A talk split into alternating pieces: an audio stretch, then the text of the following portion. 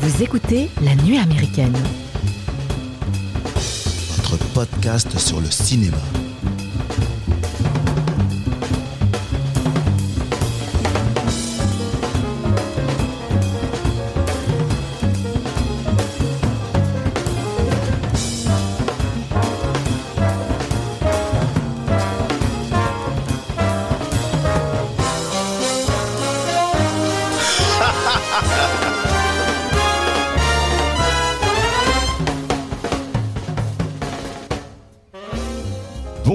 Les amis et bienvenue à la table de la nuit américaine. Aujourd'hui, on va vous expliquer ce que c'est d'être amoureux au point de vouloir tout oublier pour ne pas souffrir. L'équipe de la nuit américaine va discuter autour d'une bonne bière du film de Michel Gondry, Eternal Sunshine of the Spotless Mind, sorti en 2004 avec à l'affiche un casting un casting pardon, 5 étoiles avec Jim Carrey, Kate Winslet, Kirsten Dunst, Elijah Wood, Elijah Wood pardon, Mark Ruffalo et Tom, Tom Wilkinson. En deuxième partie d'émission, on partagera avec vous nos ressentis autour des films Pinocchio de Guillermo del Toro et Mark euh, Gustafsson, disponibles actuellement sur Netflix, et de la dernière dinguerie sortie de l'imagination de Quentin Dupieux, Fumé fait tousser, sorti en salle euh, avec euh, Gilles Lelouch à l'affiche, Vincent Lacoste, Anis de Moustier, Jean-Pascal Zadi, Walata Amamra.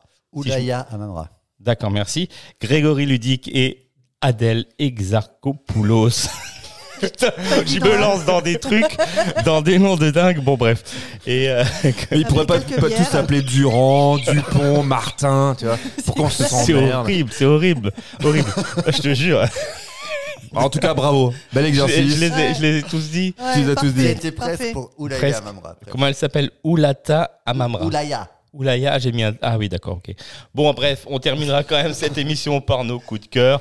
Euh, je suis accompagné aujourd'hui pour cette émission d'Éléonore. Bonjour Éléonore. Bonjour mec. Thomas, bonjour Thomas. Salut. Et Mathieu, bonjour Mathieu. Bonjour Mike, bonjour à tous. Comment allez-vous? Bien toi-même. Bah, ça va bien, on va parler d'amour aujourd'hui. Donc tout C'est va vrai, bien. on parle d'amour. Moi, je vais bien. Merci Mathieu d'avoir demandé. Mais je, parce que je m'inquiète pour toi. Mais tu as raison. Tu, Euh, tu nous fais un petit pitch? Euh, oui, bien sûr, je vais vous faire le petit pitch. Pas de Alors problème. reprends tes notes. Je vais reprendre. Non, il, faut, notes. il faut comprendre Donc, que notre c'est- ami Mike en fait est pas très bien équipé aujourd'hui. Ouais, ouais. Enfin, je parle pas de ses attributs parce que ça tout le monde les vante. Mon ordinateur m'a fait faux bon et je suis sur un téléphone. Enfin bon, bref. C'est donc euh, le, le- le pitch, euh, euh, c'est l'histoire de Joël et Clémence, deux personnes attirées. Clémence. Clémentine, attends. Clémence, pardon. Clémentine. Clémentine. Clémentine. Bon ben voilà, c'est foutu. Deux personnes attirées inévitablement Oh l'une vers l'autre, euh, malgré tout, et euh, qui s'obstinent à croire en l'amour. Très bien, et c'était un très bon résumé. non, mais- Clémentine. Clémentine. Clémentine. Ok, je, je commence rapidos avant de passer la, la parole aux, aux amis. C'est la, c'est la deuxième fois qu'on parle euh, d'un auteur qui, euh, qui, était, qui avait vraiment le vent en poupe à cette époque-là, dans les années 2000. C'est Charlie Kaufman, le scénariste. On avait parlé de lui quand on avait euh, traité l'an dernier du film Adaptation. Et dans un, dans un, pour un film d'actu, on avait parlé de Je veux juste en finir, qui était une de ses réalisations.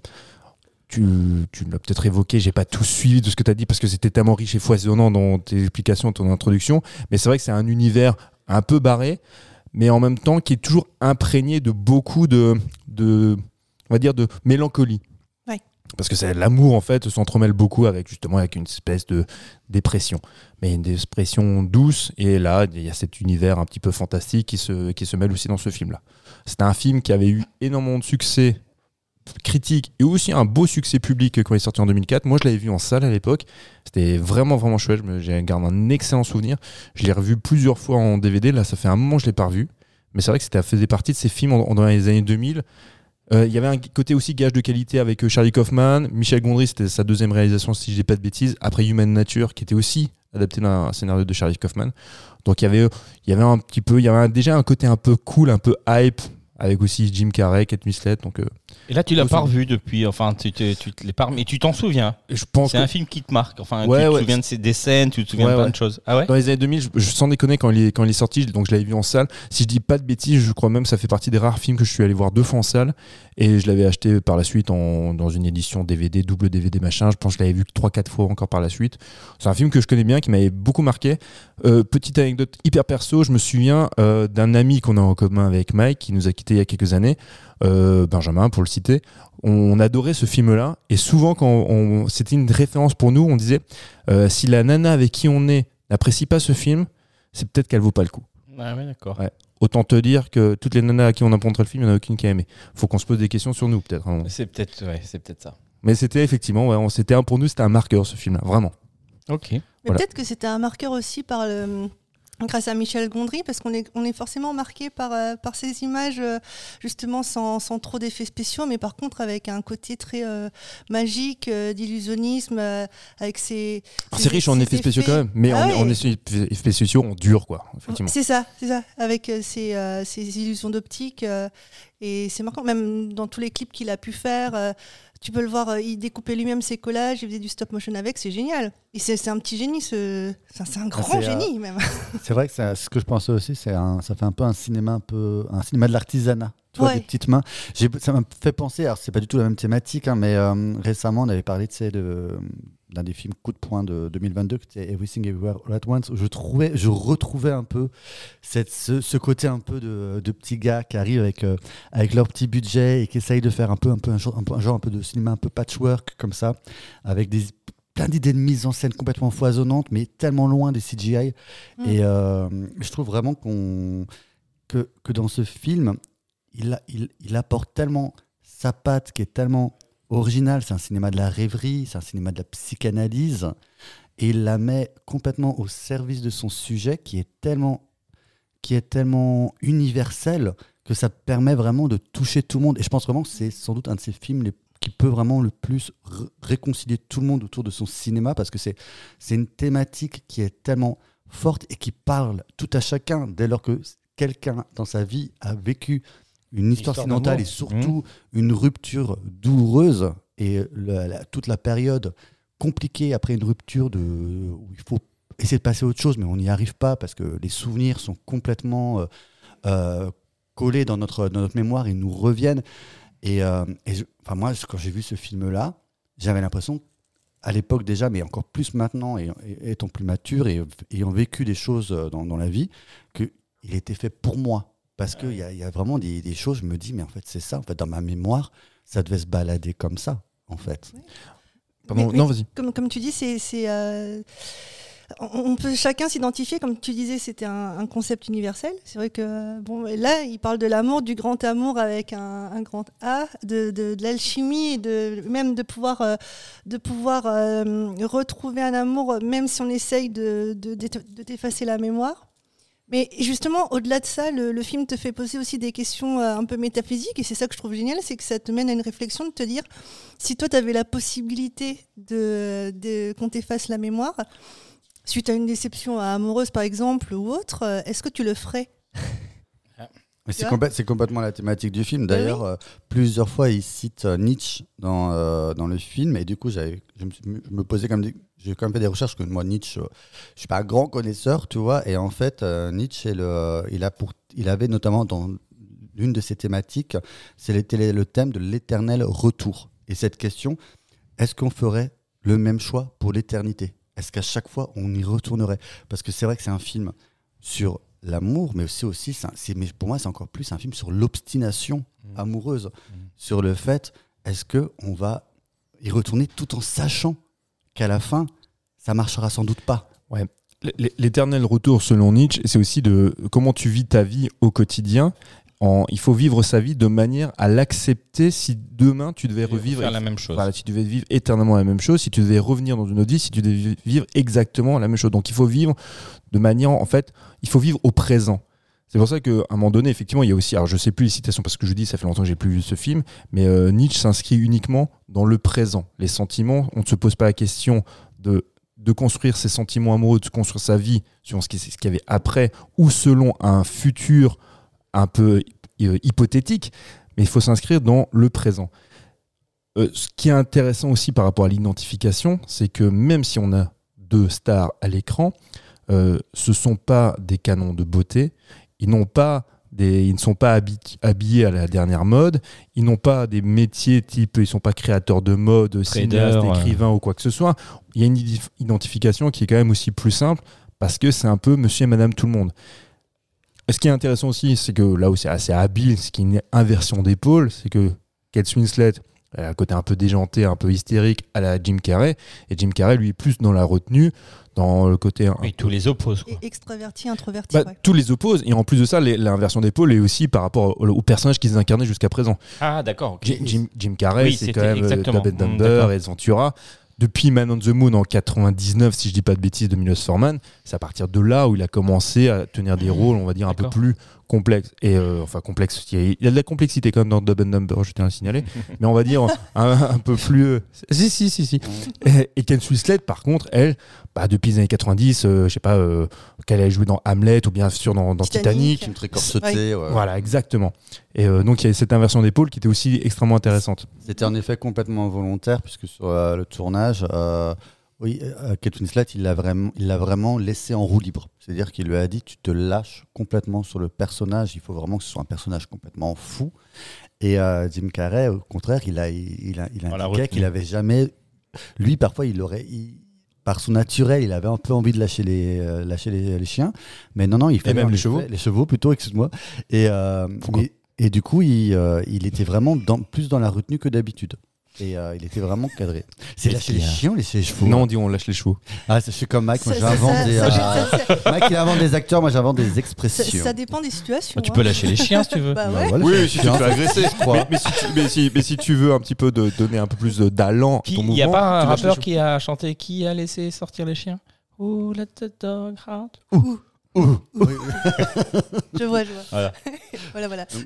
Revenons au cinéma. Revenons euh, au cinéma. c'est vrai que tu, tu disais ouais, euh, Jim Carrey, donc enfin Jim Carrey ou Winslet, c'est pas oui les, les canons beauté hollywoodiens classiques, mais tu sais quoi, je trouve que dans ce film-là, elle, Ouais. elle et même euh, lui, je trouve que j'ai jamais, je l'avais vraiment trouvé aussi beau dans ce film. Je trouve que la banalité lui va tellement bien. Ah, moi, il faut savoir, moi, il faut savoir qu'il y a beaucoup. Je vais peut-être me faire crier dessus, mais il y a Ah énormément de de- d'adorateurs de, Jim Carrey. Moi, il faut savoir que j'ai, moi, j'ai, j'accroche pas du tout. J'ai, j'ai- j'ai toujours eu en horreur, ben, Dumb and Dumber, The Mask, Ace Ventura, tous ces trucs-là, ça me faisait vraiment pas rire. Je trouvais ça hyper, hyper Forcé. lourd, hyper Mm. pipi caca, hyper, euh, ouais, hyper forcé dans les mimiques, machin. Par contre, je l'ai jamais trouvé aussi bon que dans les, quand de les drames, que ce soit euh, Man on the Moon, Truman Show et euh, dans Eternal Sunshine.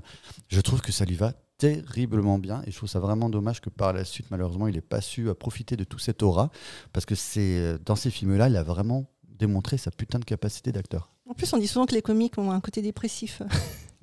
Je pense qu'il doit bien. Oui, Ah, c'est lui, le fameux- euh, c'est lui, là. euh, c'est le fameux clown triste. Ouais. Il y, a, il y a tout un documentaire qui s'appelle Andy et moi, euh, où Ah ils, a- oui. ils suivent Jim Carrey justement sur le tournage de Man on the Moon, où il inter- a interprété Andy Kaufman, qui était un comique extrêmement torturé, et il montre Jim Carrey quand même en dehors des, des prises, il, est- il- il incarnait toujours le personnage. Oui, oui, il Oui. était Il était habité par euh, son rôle. complètement habité. Mais après, on sait que Jim Carrey euh, est, un, est un monsieur aussi extrêmement mélancolique, voire dépressif. Euh, si je dis pas de bêtises, il y a eu comme deux de ses compagnes qui se sont suicidées. Enfin, ouais. c'est pour lui, ça a été très très compliqué.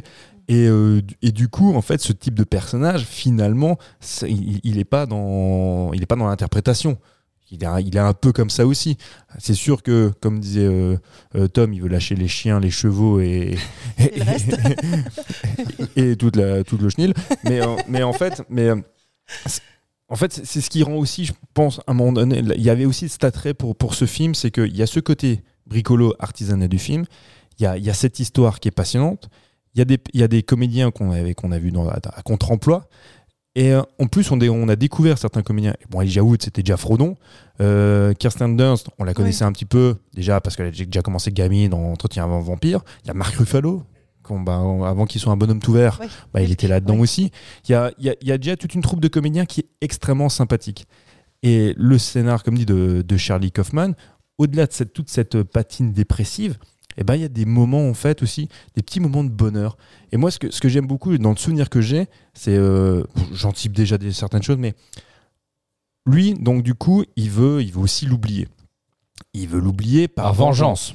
Exactement, parce qu'elle, elle a fait le choix de l'oublier, donc par vengeance, il va essayer de l'oublier aussi. Vas-y, Mike Nîmes. Non, non, elle l'a, elle l'a oublié, elle l'a volontairement, Sciemment, oublié. euh, pour fuir, euh, pour par l'acheter en fait, parce qu'elle elle voulait pas le quitter vraiment, Oui, c'est- bah, en fait, c'est toute l'ambiguïté du personnage, qui est un personnage qui a un certain franc-parler. mais qu'elle se- l'ose pas. C'est ça, qui voudrait être s'affirmer, qui va être un peu excentrique, et, fi- et qui Et elle finalement, elle fuit. les sentiments, Mhm. elle fuit les responsabilités amoureuses, elle fuit ce, ce genre de choses. Et donc, elle, elle va le quitter et elle va le- faire le choix de, de le supprimer, de, de sa de- mémoire. de sa mémoire. Et lui, par vengeance, il va faire la même chose. Il y a des très belles séquences où lui, bah, il- Je crois que c'est par vengeance? Ah oui, Oui, Ouais, ouais. ouais, c'est pas vengeance. Que lui Oui. le fait. Bah Ah oui, oui, oui, J'aurais oui. plutôt dit par souffrance, mais euh, Ah, par vengeance. mais il le fait vraiment euh, par, par rapport à, ce- à son acte. Ouais. À, À elle, Mais ouais. bon, si elle l'avait pas fait, elle l'aurait pas fait. Il l'aurait pas fait. Il Et- n'aurait pas eu connaissance, oui. Mm. Ouais, ouais, clairement. Et bon, après, bon, on en parlera par la suite. Il y a un personnage qui est un peu, qui- le personnage positif qui est vraiment, qui, en fait, qui prend les choses en main. C'est le personnage de, de Kirsten Dunst Mhm. à la fin. Mais euh, c'est vrai que le personnage de, de Jim Carrey, donc par vengeance, par souffrance, peu importe toutes les passions tristes qu'il anime à ce moment-là, il fait ce choix-là aussi de, de l'oublier. Il le regrette. Et il y a des séquences magnifiques où il veut se cacher avec elle, donc euh, qui est dans sa mémoire. Les, les seuls endroits où il peut se cacher Sous la avec elle, table. Ça, c'est dingue. ce sont, ce sont les, oui, pour sous la table, mais ce sont, en fait, Ah oui. ce, ce sont les, les scènes en fait traumatisantes de son passé à lui. Ah oui, d'accord. Donc, ouais, ouais. Mhm. c'est sa mère qui, euh, qui s'occupe pas de lui. Sa mère qui le surprend pendant une séance de masturbation. C'est- C'est ça, très voilà. traumatisant. Ah oui, c'est vrai, j'avais oublié. La, séquence où il, où il, où il tue un, un, Un pigeon. un pigeon, Terrible, euh, ça. on l'oblige, d'autres enfants l'obligent à faire ça, et après qu'il ait commis cet acte, on lui en veut. Oui. Donc c'est pour ça qu'il il a des difficultés dans ses relations en fait avec, avec les autres. Et tout ça en fait qui, qui a construit sa psyché de personnage, on, nous on va compre- comprendre en fait qui il est à travers ses souvenirs qui étaient enfuis en lui, et il va l'apprendre, il va, il va l'apprendre avec elle, avec lui dans, dans ces souvenirs-là. Et ça c'est merveilleux. Ça c'est des séquences qui sont très belles parce que scénaristiquement c'est prodigieux. C'est de se dire, je- scénaristiquement et la symbiose entre justement euh, Charlie Kaufman et Michel Gondry, c'est Oui, oui, non, c'est- c'est parfait. Oui, oui. Alors, moi, sans déconner, je, je- jamais je minimiserai le travail de Michel Gondry, qui est vraiment, enfin, c'est exceptionnel ce qu'il a fait. Euh, Moi, j'adore Michel Gondry. Mais la, la qualité du scénario, moi, j'avais eu l'occasion de voir. Alors, bon, c'était très compliqué parce que j'ai vu le scénario en, version originale. La construction du scénar, c'est tel qu'on la voit. C'est vraiment, c'est leur favori. Et, et avoir cette, cette habilité de, de, de construire la psyché d'un personnage dans les souvenirs et de a- accepter en fait qu'un personnage, qu'un personnage qu'on aime, l'accompagne dans ses souvenirs et du coup ça se dévoile, tu te dévoiles à elle et d'une cette manière-là tu te dévoiles au spectateur, c'est c'est magnifique. Ouais, et puis de le mettre en image aussi. C'est Oui, c'est bien ouf. sûr, bien sûr, Ouais. oui, oui, oui, bien sûr. Les travails sur les perspectives, les travails sur la, perspe- oui, la perspective forcée principalement euh, On quand se lui il est balade tout dans son cerveau quand Moi, même. j'aime beaucoup Ouais. la, la scène dans la baignoire. Quand ils sont, quand Ah ils sont ouais. enfants, Oui. tu vois. D'Olivier. Oui. Mais c'est vrai qu'en plus, le- à ce moment-là, je trouve que c'est une partie qui est, qui est vraiment géniale parce qu'on on, on, a- on rentre dans un film de course-poursuite. En fait, il y a presque un genre de thriller mental qui se met en Ah place oui, oui. où tu te balades à travers les, euh, les, les différentes, les différents souvenirs de ta vie que, et, et que Clémentine en, en soit, euh, en effet, Clémence, participante. Clémence. Clémentine que Clémentine en soit participante ou pas. Et moi, je trouve ça, je trouve ça vraiment génial. C'était vraiment ce sentiment qu'on est en train d'enlever les, couches d'un oignon au fur et à mesure qu'on remonte. Et, euh, et tout comme aussi, pour revenir à, la relation amoureuse, c'est souvent au moment d'une rupture amoureuse. Parce que quand tu es dans, le quotidien d'un amour, tu vis l'instant présent, tu as, des, quelques réminiscences, mais voilà, tu penses au présent, au futur.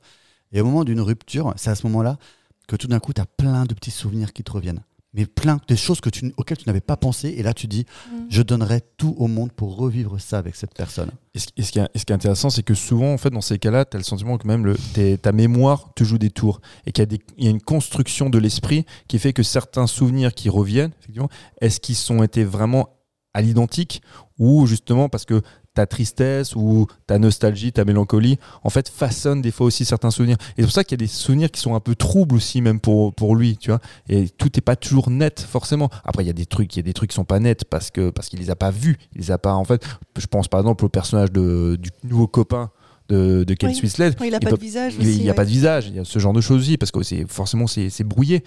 Mais euh, je sais plus ce que je voulais dire, là je me suis perdu dans ma logorée, Mike. Aide-moi. Je sais plus. pas ce que tu voulais dire. Euh, ah bah oui, bah, je parlais d'amour, donc quand je parle d'amour, je te regarde. Ah. Eh oui, Que bah, les tort. souvenirs peuvent être façonnés. Oui, il y a euh, aussi, ouais, il y a aussi des souvenirs qui sont façonnés. Maintenant, ah oui, je voulais revenir quand même sur la mise en scène parce que tu avais pas de Michel Gondry, je voulais pas donner le sentiment de pas avoir apprécié ce qu'il a fait parce qu'effectivement, comme disait Tom, il, il- il joue aussi sur euh, sur des sur différentes thématiques en fait cinématographiques. Il y a même un côté un peu effectivement thriller Et il y a même aussi des moments où il joue, alors c'est l'époque qui veut ça, euh, avec des caméras c'est euh, très proches du visage, comme du Blair Witch, ce genre de choses. Il y a aussi des personnages où elle, effectivement, elle est happée, c'est très Ouais, très sombre. génial. T'as des moments où tu es vraiment dans du fantastique. C'est les euh, personnages qui disparaissent dans la gare aussi, tu sais. oui, oui, oui. oui. Non, non, il y a, il y a- il y a des très belles séquences avec beaucoup de genres cinématographiques qui, qui s'entremêlent et c'est c'est Il très, faut, enfin, faut, faut rester accroché quand même à l'histoire parce qu'il y a tellement de choses qui se passent à l'écran, tellement d'histoires qui s'entremêlent, les souvenirs, les, les trucs réels, les trucs pas réels, Ouais, que si t'es pas concentré à 100% sur le film, euh, tu, tu, lou- tu loupes un peu, enfin, tu loupes des choses. Tu sais C'est plus si c'est t'es vrai dans que le rêve ou la réalité, quoi. volontairement, il va, il, il- il- il va noyer les temporalités, Ouais, il ouais. va brouiller les, les- la frontière entre euh, le réel et le rêve. Mais euh, je pense qu'à un moment donné, tu te laisses tellement embarquer dans Ouais, le voyage que ça devient tellement fluide. Mm. Mais c'est vrai que scénaristiquement, en plus, si tu dis que euh, ça avait été écrit noir sur blanc comme ça, mais c'est hyper balèze. Ah non, mais c'est ah, Charlie Kaufman. ju- Juste pour rappel, donc on avait on avait traité du, du film adaptation. C'était déjà un, un scénario qui était très riche. C'était dans un peu de John Malkovich. Moi, je me souviens, bah, on, on l'avait aussi découvert. Ouais, dis-moi. Mais c'est important je- qui, euh, dans la peau de John Malkovich parce qu'à nouveau, tu euh, entres dans le corps euh, d'un C'est ça, en fait, dans le corps et puis dans la Ouais. psyché d'un d'un- Ça. d'un personnage. Euh, T'avais Confession d'un homme dangereux, le, le premier film qu'a réalisé euh, George Clooney. Donc bon, beaucoup disent les mauvaises langues, mais peut-être à raison que c'est Steven Soderbergh qui l'a plus ou moins réalisé. C'est lui qui le produit. Et il y a effectivement Human Nature, qui était un film complètement barré, euh, donc qui était la première réalisation de, de Michel Gondry.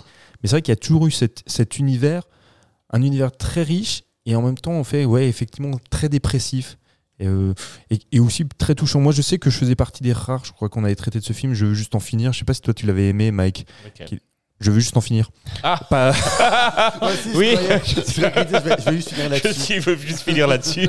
non, non, oui, Le moi film de j'avais film de j'avais aimé, Kaufman ouais. sur Netflix. J'avais beaucoup aimé, ouais. Et, et pareil, tu vois, il y avait, oui, Mm. il y avait aussi toujours cette nappe comme ça de, de, de- de mélancolie dans, dans ces films. Et euh, le monsieur, et de toute façon, il a- s'est revendiqué. hein, c'est un type qui, euh, qui a un problème. Ah, je peux plus te regarder, mec. Quelle nappe, c'est- Qu'est-ce qui se passe Bref, Ouais. je, Ouais, Vas-y, ouais, ouais, non, mais. moi, moi c'est c'est un film qui m'avait profondément marqué. Euh, Eternal Sunshine. Et je, je vous passe la parole. Je, je, je, je la- je rends la parole si quelqu'un a quelque chose à dire. Parce que j'ai un- euh, j'ai Monsieur Grimace en face de moi depuis tout à l'heure. Jim Carrey. Jim, ah, bah voilà, Jim Carrey. Vas-y, Tom.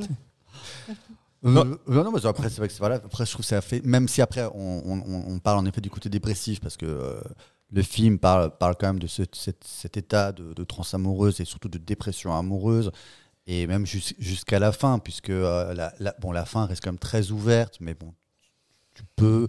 Moi, j'ai- j'ai- j'aime cette idée que, voilà, soit, ils- soit ils y retournent, soit ils y retournent pas, ça ne- ça n'y répond pas, chacun, chacun a sa, son interprétation de la fin. Mais néanmoins, malgré tout ça, je trouve que c'est un film qui fait énormément bien. Je trouve que mine de rien, c'est quand même un feel good movie. C'est pas un film où tu sors complètement Non, non. déprimé. hein. Mais et, là en fait, alors sur la fin, je, en fait, où tu dis, tu te questionnes en disant voilà, elle reste ouverte. On a le sentiment que quand même le film, tout le film en fait, c'est des euh, un moment est censé avoir, ils ont, ils ont sens- ouais, mais ils sont censés avoir appris quelque chose, même s'ils ont oublié. En fait, je je m'explique tout, tout le film. En fait, c'est effectivement, c'est de savoir est-ce que tu fais le, le choix, comme tu disais tout à l'heure, d'oublier ton passé, D'ailleurs, d'oublier. vous ne m'avez pas répondu. Oui, c'est vrai. Bah oui, bah, c'est bah, c'est pour ça que je reviens dessus. Si tu fais, est-ce que tu fais le choix délibérément, tu sais, de de- d'oublier ton ex-partenaire parce que tu souffres trop? Mais si tu fais ce choix-là, c'est-à-dire que tu n'avances pas. Parce que tu es, dans le déni tu n'acceptes pas en fait la souffrance. Parce qu'il ne faut pas souffrir pour être heureux, mais il y a une petite dose de souffrance qu'il faut un petit peu accepter pour en fait passer à autre chose et pouvoir se construire. Et lui-même, je pense surtout le personnage de Jim Carrey, à la fin, normalement, le Jim Carrey qu'on voit au début du film, il aurait laissé partir. Et lui, il lui dit, il la retient. Il dit, je sais pas pourquoi, mais reste. Parce que lui, il commence, il a appris. Et il, dit, voilà, maintenant, je suis, je suis prêt à t'accepter tel que tu es. Ok. Parce qu'elle lui redit la même chose qu'au début du film. Moi, je suis, moi, je suis comme ça. euh, Moi, j'aime pas la simplicité ou je sais plus ce qu'elle raconte. Je veux plus. Je suis un mec bien. Moi, je, je veux, tu vois, je veux qu'on bouscule. Je, veux un petit peu, je sais plus précisément ce qu'elle disait parce que ça fait longtemps que je l'ai pas vu. Et lui, lui dit, non mais reste. Ok. Je, je, je veux bien t'accepter maintenant comme ça. Je sais pas pourquoi, mais hein, tu vois, il a quand même appris. C'est la chimie. Ouais, Est-ce il que a tu appris. penses Ouais. Parce que moi, tu vois, moi, je l'ai interprété que il va y retourner, même s'il sait qu'au final, à un moment donné, ça va clasher. Mais oui. tu vois. Mais oui, Mais il est prêt à, exactement. à, à vivre une intensité tellement forte plutôt que qu'une sage- qu'une sagesse terne. tu Non mais vois. ça, non mais c'est pour ça il est prêt à l'accepter telle qu'elle est, ce qu'il n'aurait pas fait avant. Quitte effectivement à ce qu'ils aillent droit dans le mur, mais c'est pas grave. Parce que maintenant, je suis préparé à ça. Parce qu'avant, il voulait pas se confronter aux relations, parce qu'il avait peur de souffrir, il a peur de pas être aimé, de pas être accepté. Et là maintenant, il dit, ok, il y a pas de souci, je, je, prends. Tant pis, ce que, on verra ce que ça va donner. Et je vis, bah, le côté Nietzsche, on disait tout à l'heure, je vis l'instant présent avec toi maintenant. Et, en fait, c'est que c'est, finalement, c'est comme un road movie. C'est un road movie, tu pars d'un point A à un point B. Quand tu arrives au point B, tu te rends compte qu'il fallait pas partir. Mais tu as appris quelque chose. Mm. Et donc tu reviens au point A. Et tu as grandi. Et tu as appris des choses. Et ben là, c'est pareil. Et la force du, du film, le tour de force, c'est que tu as appris alors qu'on t'a supprimé la mémoire. Et ça, c'est quand même, c'est, là, c'est quand même le truc qui est un peu prodigieux. Surtout que je trouve que ça fonctionne. On pourrait se dire, oui, bah non, s'ils ont oublié, bah non. Il, lui, malgré tout, il, a, il est conscient. On peut supposer que elle, c'était un peu pareil. Parce qu'il faut juste expliquer un, un truc. Peut-être Mike, il va, il va rebondir là-dessus. Mais sur le personnage de, de Kirsten Dunst. C'est vraiment, je sais plus comment elle s'appelle euh, d'ailleurs euh, dans le film. Euh, Comment elle s'appelle Marie personnage Voilà le personnage de Févo. Marie Svevo, qui elle, dont- Secrétaire médical. c'est ça, c'est la secrétaire médicale, le personnage interprété par euh, Tom Wilkinson. C'est lui qui a inventé cette fameuse machine qui permet d'effacer la mémoire. Elle était tombée amoureuse de lui, et on se rend compte, au, on, voilà, on se rend compte au bout d'un moment ouais. qu'effectivement, elle, ils ont, euh, elle s'était fait effacer la mémoire aussi parce que parce que c'était peine perdue. Mhm. Et Il y aurait pas, il y avait pas d'amour possible. Elle, elle y revient. Et, hein. et elle y revient et elle retombe amoureuse de, de, de lui, Du médecin, nouveau, oui. du médecin à nouveau. Et c'est là où elle se rend compte effectivement ben, euh, qu'elle était passée par ce schéma-là. Et elle se dit mais non, parce que si je si on, je- si on m'efface la mémoire et si je ben, je reviens toujours dans le même schéma, alors qu'il faut que je prenne conscience de, de ce que j'ai fait, de ce que j'ai vécu, il faut que j'accepte surtout il faut que j'accepte ça pour, évoluer. Ouais. Disons que elle, elle fait le choix de se Bah, c'est- détacher euh, de ça et de- d'oser, en effet, s'affranchir Bah, de, ça. euh, de- de cette destinée sentimentale. Et du coup, elle propose, ou elle impose, mais bon, les gens ont le choix, aussi de faire ce, de faire ce choix-là en leur envoyant les cassettes et en leur disant voilà, vous avez, vous avez choisi de vous effacer, d'effacer la mémoire, vous avez choisi d'effacer cette personne ou cet événement de votre mémoire pour telle raison. Écoutez euh, la cassette qui, voilà, qui vous concerne. Et c'est ce que font les personnages de Ken Whistler et Jim Carrey. Mais c'est grâce à son impulsion à elle. Et elle, en fait, c'est vraiment le révélateur de se dire que si tu n'acceptes pas en fait ta souffrance, eh ben, tu la reproduis à vitam aeternam. Et c'est ce qu'elle aurait fait. Elle aurait nouveau reproduit, voilà, elle serait tombée dans le même travers. Et là, bah, heureusement, bah, au bout de la deuxième fois, elle se dit Ah bah non, bah, j'ai, merdé, mais je retomberai plus dessus. Mais c'est vrai que c'est euh, vraiment le, le, vraiment le pers- ce personnage, il est assez malin parce que d'apparence, comme ça, tu te dis, c'est un personnage pendant euh, les trois quarts où tu la vois qui est très secondaire, très anecdotique, un peu nunuche, tu vois. Et au final, tu découvres que c'est un, un personnage hyper pivot dans le film qui va complètement faire basculer le film, Ouais. qui est vraiment un personnage du réel parce que pour le coup, elle n'est pas du tout dans ce truc de psyché, euh, etc. Elle est vraiment dans le réel, dans le concret. Et c'est ce, perso- et c'est, euh, ce personnage-là qui va tout basculer. Et c'est vrai que j'ai vraiment aimé cette idée que quoi qu'il arrive et n'importe qui, tu peux toujours retourner, enfin ton destin, il va toujours te mener, que tu t'en souviennes ou pas, vers, euh, vers un être aimé, tu vois. Et après, tu fais le choix ou pas. C'est beau.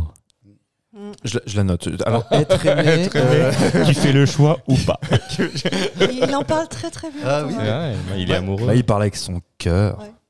Ben non, mais quand- encore une fois, c'est pas que tu es forcément amoureux, mais comme dit, bah, moi aussi j'ai vécu des ruptures sentimentales où malgré le fait eh ben, que tu sais que ça te faisait terriblement souffrir, que c'était une relation de merde, eh ben, tu sais pas pourquoi, il y a un retourner. côté sadomaso, bah, tu as envie d'y retourner. Mhm.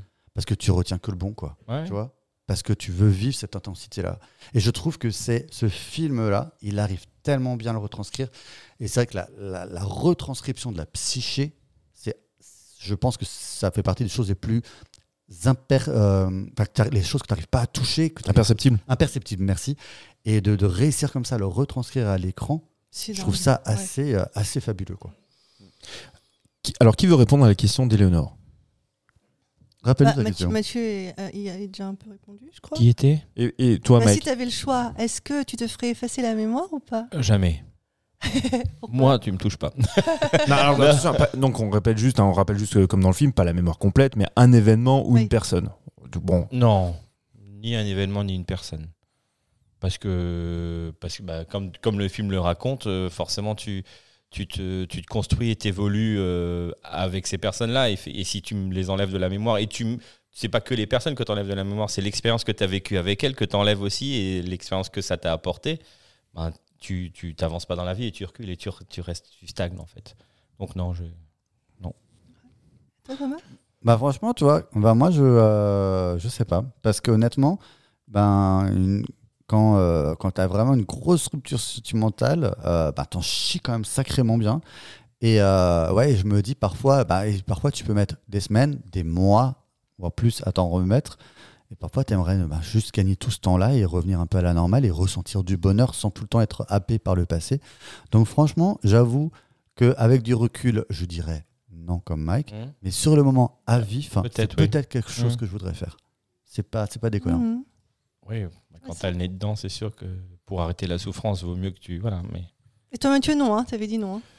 Non, non, non. De toute façon, moi, je... Parce que lui, il a pas eu. Bon. Bah, j'ai non, là, j'ai j'ai pas d'histoire, j'ai pas de vie. Donc, euh, si, si déjà tu m'effaces le peu que j'ai, il reste le néant. Et quand tu regardes dans les abîmes, les abîmes te regardent. Friedrich. Nietzsche. Non, c'est pas moi. Il n'y hein. a que des belles phrases. Hein. Non, mais moi, je fais que citer Nietzsche hein, en en même temps. Je me plante pas beaucoup. Non, bon, bref, Bah, merci. très bon film. Très, Toi, bon euh, toi, par contre, t'as pas répondu à ta Ah propre oui. question.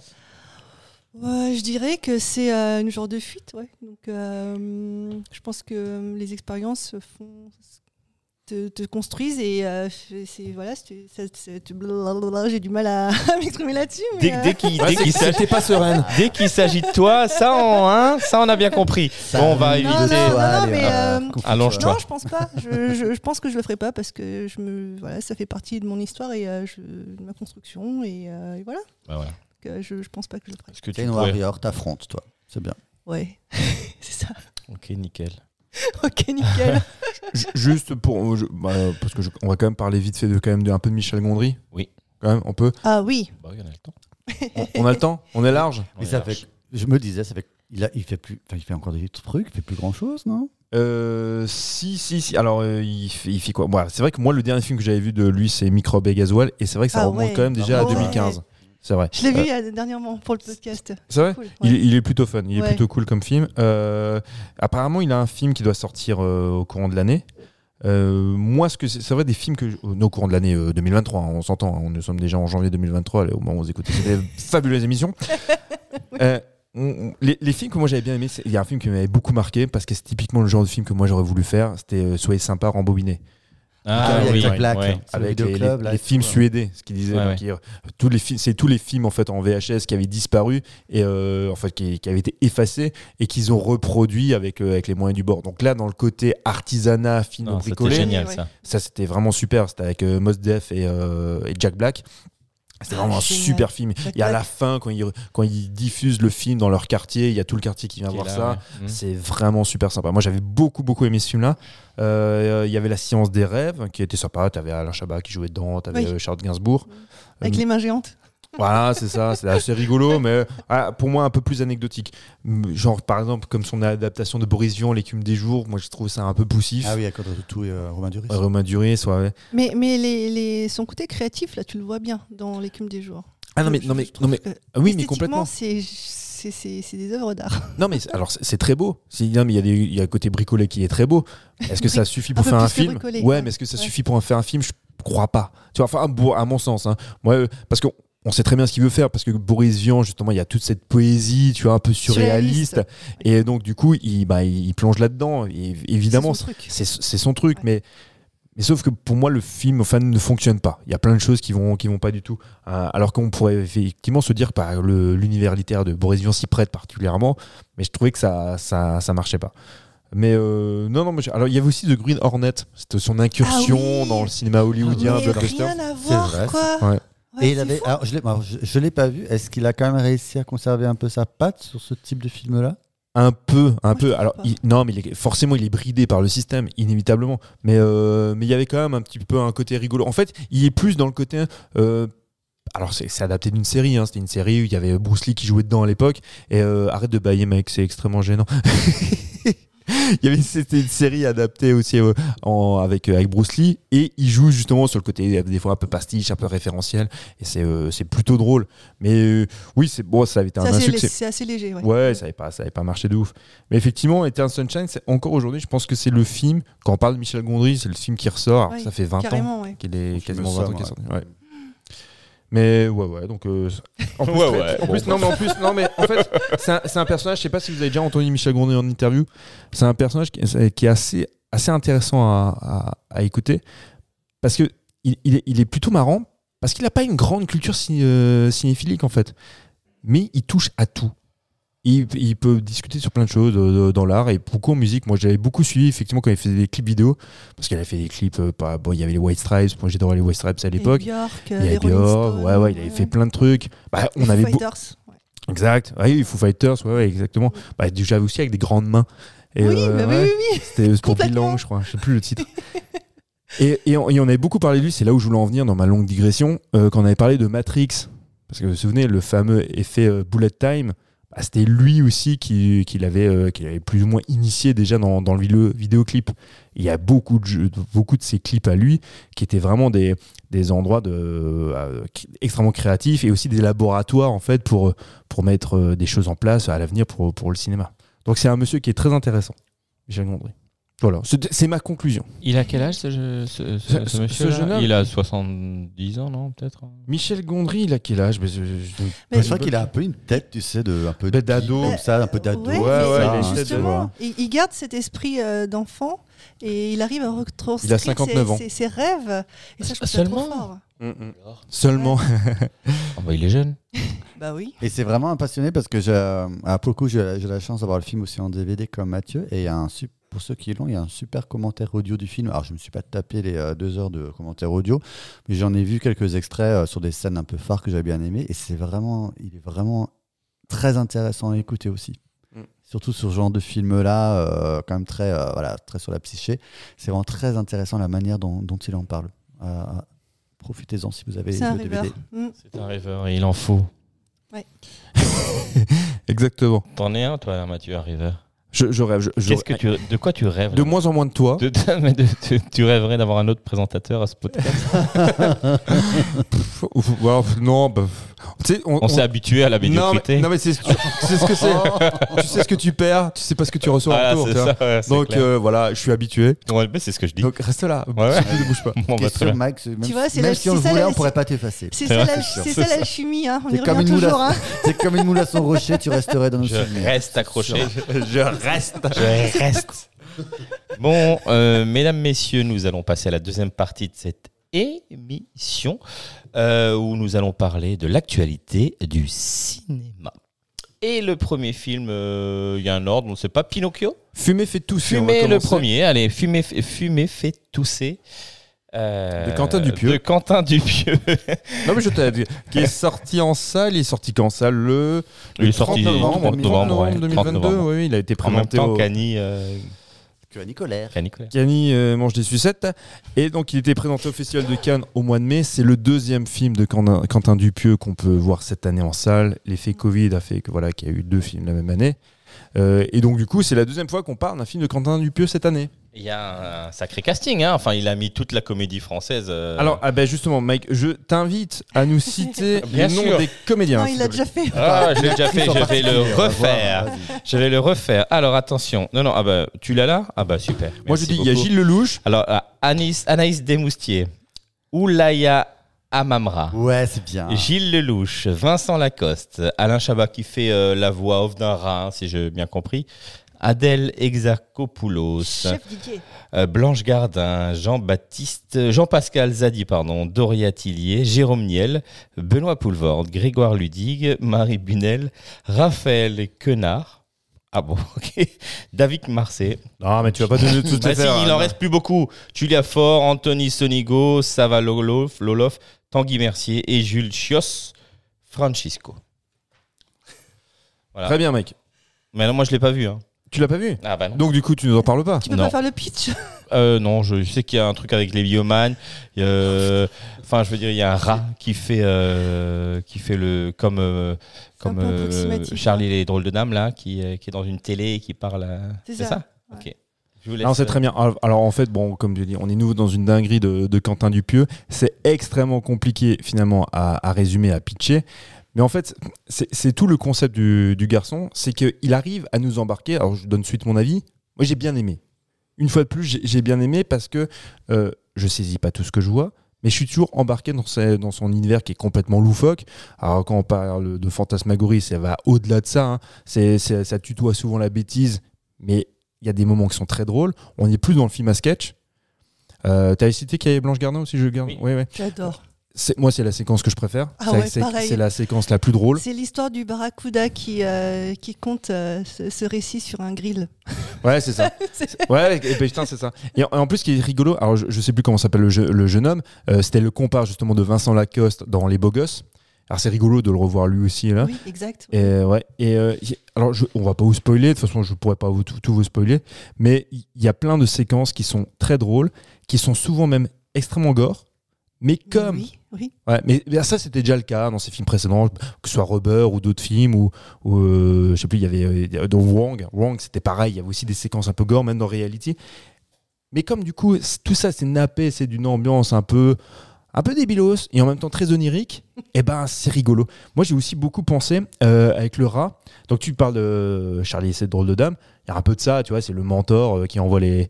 Mais je, je pense. Alors, je sais pas. Alors tu me diras toi quel personnage t'as pensé? Moi j'ai pensé aux Feebles de Peter Jackson. Alors je sais pas si quelqu'un a vu euh, les Feebles de Peter Jackson.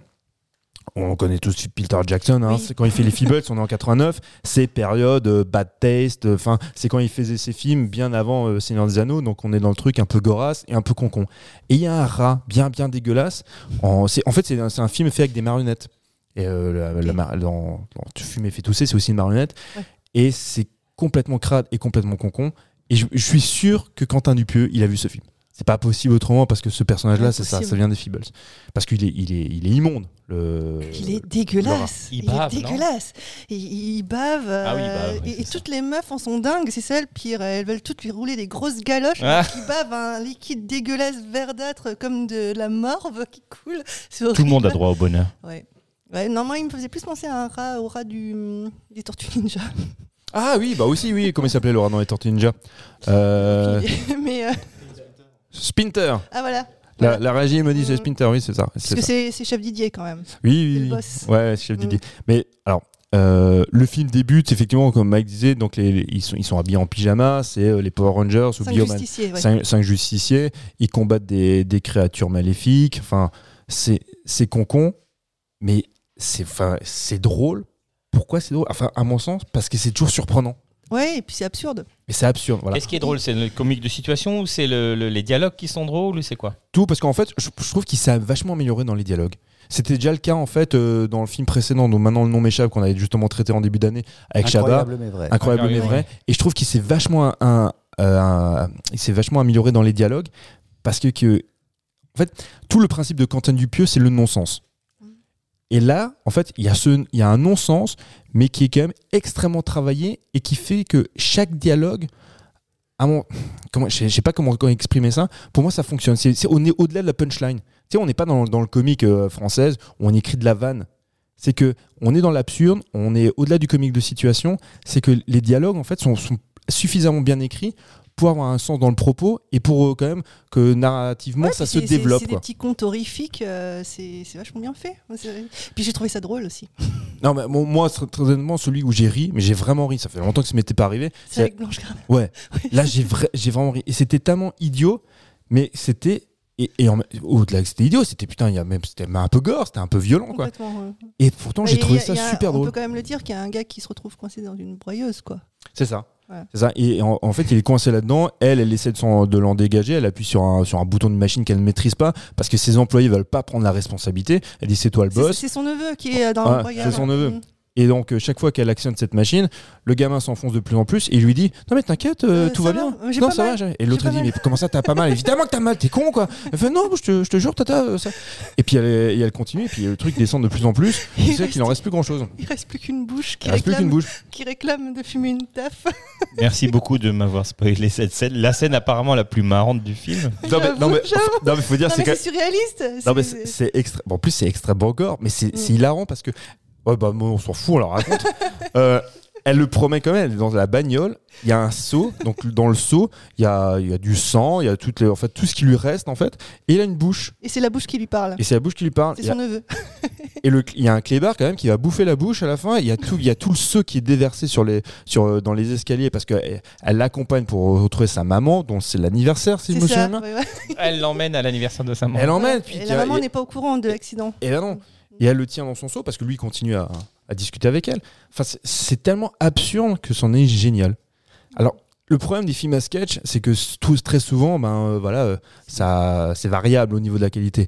Et là, c'est le cas. Il y a des, tout n'est pas drôle, mais il y a toujours des idées. En fait, ce qui m'impressionne chez lui, alors c'est extrêmement resserré. hein. Ça dure 1h20, euh, générique compris, comme tous ses films précédents. C'est très agréable, mais mais à chaque fois, ça pullule d'idées. Il y a quand même un truc avec le, le supermarché, tu vois, qui se retrouve dans, dans, dans leur baraque. Ils ont un supermarché à leur disposition avec une caissière. Et en fait, parce que le- l'es- l'es- l'espace, en fait, est, euh, est- est infini. En fait, tout dans son univers, en fait, n'est pas tenu par une géométrie, tu vois, qui, qui nous est propre. Enfin, tout, enfin, on est vraiment dans un univers tellement, tellement riche et tellement variable que bah, tout est possible. C'est l'univers des, des possibles. Mais finalement, à vous écouter, j'ai l'impression que final, ce qui marque le plus dans le film, c'est les sketchs. Et, euh, et finalement, euh, la, la com a forcément été faite sur le, ca- le casting, euh, le groupe des biomanes, on va dire. Ouais. Et Ouais. finalement, eux, ce qui- est-ce que- eux, finalement, ils sont quoi? Ils sont réduits à raconter des histoires? Ils deviennent un peu plus anecdotiques au, euh, au regard des sketchs qui sont proposés? Oui, parce qu'en en même temps, en- si je me trompe pas, ils ont, il y a un- alors ils vivent des situations et en même temps ils racontent des histoires. À un moment donné, ils sont Un peu comme des scouts au coin voilà, c'est ça, exactement. Celui qui va raconter l'histoire la, la plus terrifiante. Donc chacun va raconter une histoire et ce sera le prétexte en fait à réaliser un sketch autour de, de cette histoire. Et euh, à chaque fois, on est un peu dans la surenchère de, de ce qu'il y a de plus terrifiant et souvent, bah, du coup, de plus drôle. Mais euh, ça, ça peut être vu comme une espèce de faire la valoir, tu vois, euh, C'est le fil rouge. hein. Mais, Ouais. mais effectivement, c'est le fil rouge. Mais, mais je trouve que ça, ça fonctionne bien. En fait, C'était pas mes mes ma partie préférée, hein, les Power Rangers, j'avoue. euh, j'ai j'ai pas trouvé ça super. Très, très, très, enfin, très bien joué même. J'avais un peu de mal. Mais par contre, tout le reste, oui, les contes, euh, j'ai adoré. Tu tu trouvais qu'il jouait pas bien? Mais et- parce qu'il faut le prendre en 30e degré, évidemment. Ouais, ouais. Mais euh, je, je trouvais justement, je trouvais qu'ils jouaient bien parce que c'est parce qu'ils en font, ils en font des, en font des- ils des en font caisses, ouais. ouais. ouais. Gilles je le trouve particulièrement bon d'ailleurs dans le film. Je trouve que ça lui, ça lui va super bien. Non, moi, je trouve- moi, j'aime bien. J'ai- J'aime bien le cinéma de Dupieux. En fait, c'est c'est comme le cinéma de Woody Allen. Ça, y a ce mec, c'est un métronome. C'est tous les ans, t'avais un Woody Allen. hein, tous les ans, t'as un Quentin Dupieux. Ça dure 1h20. Je sais que ça va être débile, mais souvent, c'est drôle. Et, et c'est pas juste débile. Tu vois, enfin, mais ça foisonne d'idées quand même. il y a quand même plein, plein d'idées. Et tu vois, tu arrives à voir quand même, vu qu'il réalise quand même beaucoup et qu'il reste quand même. À, à mon, à mon regard, moi je suis vraiment pas un, spécialiste sur Dupieux, mais toujours dans cette thématique de l'absurde, tu arrives quand même à avoir une gradation et une progression dans ce cinéma où finalement c'est quand même toujours un peu la même chose. Bah, ouais, alors peut-être. Moi, je pense que le fait, l'acmé vraiment de, son cinéma, c'est euh, c'est réalité avec euh, avec Chabat et euh, et euh, merde, je sais plus comment ça s'appelait. euh, je sais plus. Je sais plus le prénom de l'autre comédien. Ça, c'était vraiment, vraiment, vraiment super intéressant. Alors que quand lui, il en parle, il dit ouais, mais c'est complètement con en fait ce film. J'ai lu une interview de lui. Il disait c'est juste un mec qui veut, qui cherche un son. Effectivement, c'est un type, un chaman qui cherche un son pour euh, pour un film. Il cherche un son particulier d'un cri ou je ne sais quoi. Et finalement, ça, c'est un prétexte à faire un film. Et j'avais trouvé le film mais vraiment passionnant à suivre. Alors ça traite aussi de cinéma, donc c'est peut-être aussi parce qu'il y a une espèce de mise en abîme aussi qui est intéressante. Mais enfin, je sais pas, j'avais beaucoup aimé One Cops aussi. C'était complètement débile, mais c'est des films dont je me souviens. J'ai bien aimé sa période américaine et je suis content aussi qu'il revienne en France. Parce que voilà, il- en France, il se permet aussi certaines libertés aussi sur le gore.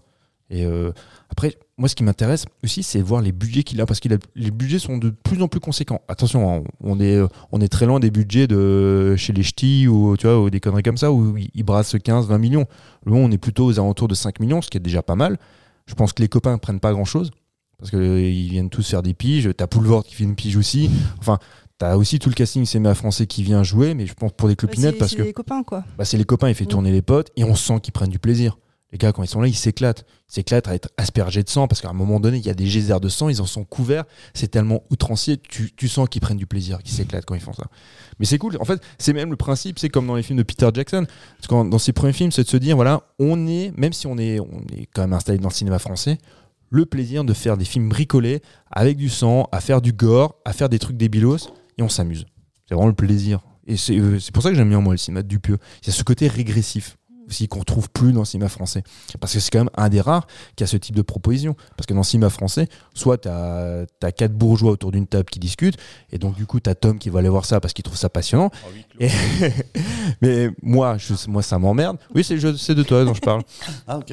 Ah, et ou, ou alors, tu as effectivement des comédies à 20 millions avec euh, Clavier ou je ne sais qui, et puis euh, c'est très débile, mais pour le coup, c'est pas intelligent. Là, il y, a un- il y a, il y a une débilité qui, euh, qui est salvatrice, je trouve, chez, chez Dupieux. Complètement. Oui, Très j'ai bien. bien ri. Mm. Bon, ben, S'il est encore à l'affiche, j'irai le voir parce que vous m'avez donné envie d'aller le voir. Bah oui, t'aurais dû, Ah bah, dû très aller bien. le voir. hein. Voilà, non mais c'est le but. Donc du coup, merci beaucoup. Euh, on va passer au deuxième film d'actualité qui est Pinocchio de Guillermo del Toro, euh, disponible actuellement en visionnage sur Netflix. Euh, et euh, on va... Il y a Loris qui va Il y a nous Loris, rejoindre. voilà, c'est ça, Loris, j'allais dire, qui va nous rejoindre à la place d'Éléonore. Merci Éléonore pour ta participation à cette émission. Bah, Peut-être un coup de cœur plus tard. Oui, bah, elle viendra, elle, elle est chez elle ici, c'est, c'est- elle vient, elle Je part. de elle- passage. Ah, mais tu as viré Léonore, parce que Léonore, si elle veut, elle peut Ah aussi si, donner non, son mais avis, oui, parce non, bah non, bah oui, aussi, bah oui, bah elle vient. Alors viens, viens partager avec Viens, moi. viens chez tonton. Viens chez tonton. On partage Fais tous les deux le tonton. micro. Super, bah oui. Voilà. Bah alors, euh, vas-y, Éléonore. Pinocchio. C'est l'histoire de Geppetto, Non. qui après la mort euh, de... Ah bah, c- Celle-là, je pense que tu peux le pitcher. Tu connais quand même un peu, je pense. C'est l'histoire de Geppetto qui après, la... qui, après la mort de son fils, Carlo. Carlo, ivre de tristesse, euh, euh, construit un pantin de bois, Exactement. Pinocchio. Pinocchio. Voilà. C'est c'est de mieux en mieux. Franchement, c'est de mieux en mieux. Tu t'améliores vachement. Donc, c'est d'a- c'est d'après C'est un petit pitch, quoi. c'est d'un petit pitch. C'est d'après les aventures de, de Pinocchio de Carlo Collodi. Mais à l'origine, hein Si, c'est ça, qui est un journaliste italien. Et c'est un pseudonyme hein, parce qu'il s'appelle Carlo Lorenzini. Donc, euh, il a écrit ça en 1881. On a eu au moins, on compte, 100 adaptations. Ouais. Ah ouais. 100 Mais adaptations rien, aussi. rien que, enfin, les deux, je sais pas, les deux trois dernières années, il y a eu le film de Zemeckis sur Disney qui était Ah, le qui copier- qui, qui était vraiment un, copier-coller des, live- des, des adaptations, adaptations live Disney. T'as eu un Ga- Garonnet qui a Garonnet qui a fait un l'an dernier avec adaptation Roberto. Benigni, qui était pas dégueu. Moi, je trouve ça plutôt sympa. Pas ouf, mais plutôt au moins c'était regardable. Sur Zemeckis, c'est- c'est c'est très compliqué. Moi qui suis un fan de Zemeckis, c'est plus que laborieux. C'est c'est Mm. gênant en fait à regarder. Et on n'a pas précisé qu'il était en slow motion. Non, pas du tout. Il est en stop motion. Stop motion, pardon. Stop motion. Ça va vachement toi- plus vite. Toi, t'es en slow motion. Moi, je suis en slow motion. Il était en C'est Comment quoi la tu slow- dis La slow motion de- Comment tu dis la même chose, je crois. En stop motion, oui, euh, excusez-moi. C'est pareil. Ah, mais j'avais ça en tête. Stop En plus, motion. il était tellement content de la content de placer. placer. Je, je suis levé de mon tabouret. Mais je voulais le dire. J'en peux plus, les En gars. peux stop plus. motion. Tout est au ralenti, t'imagines Pinocchio venir.